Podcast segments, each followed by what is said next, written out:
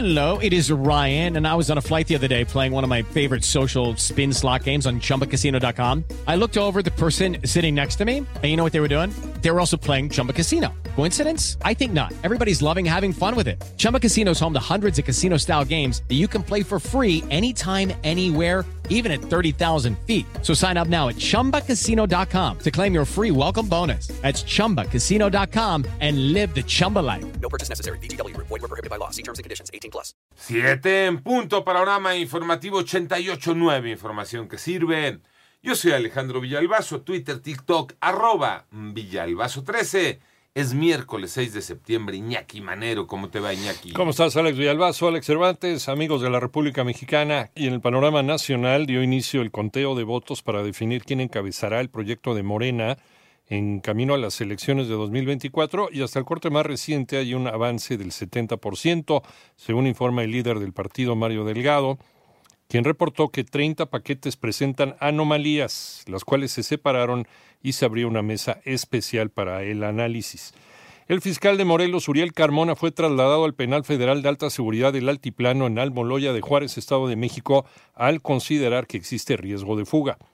Tras detectar elevada presencia de metales pesados en el afluente de la presa Madín, en el Estado de México, autoridades de Naucalpan lanzaron un llamado para determinar si el agua de esta cuenca es apta para el consumo humano.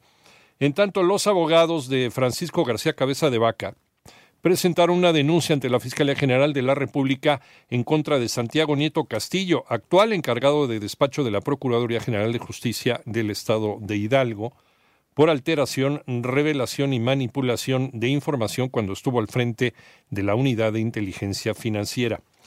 Advierten expertos que reducir el número de slots en el Aeropuerto Internacional Benito Juárez en Ciudad de México no es buena idea. María Inés Camacho.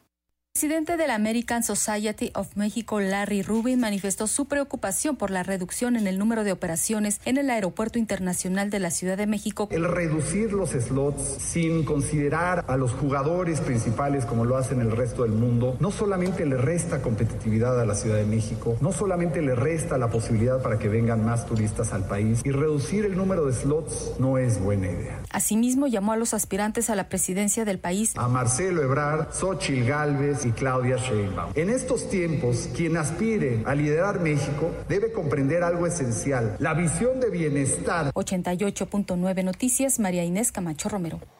Autoridades eh, federales han otorgado más de 300 amnistías en el último año, Iván Menchaca.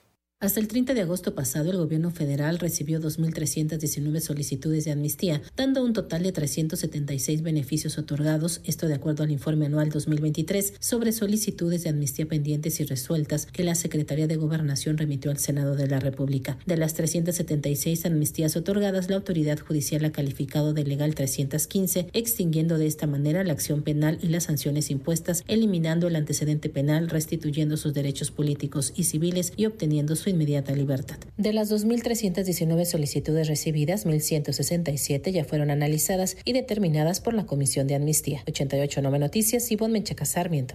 Vámonos al panorama internacional. El presidente electo de Guatemala, Bernardo Arevalo, informó que el Tribunal Supremo Electoral ya le entregó la credencial que lo confirma como jefe de Estado para el periodo 2024-2028 en medio de un ambiente político tenso ante rumores de un golpe de Estado. Por otra parte, Reino Unido tiene previsto convertir al grupo Wagner, una organización proscrita bajo las leyes antiterroristas, al igual que el Estado Islámico y Al Qaeda, según informó el diario Daily Mail, citando a la secretaria del Interior, Suela Braverman.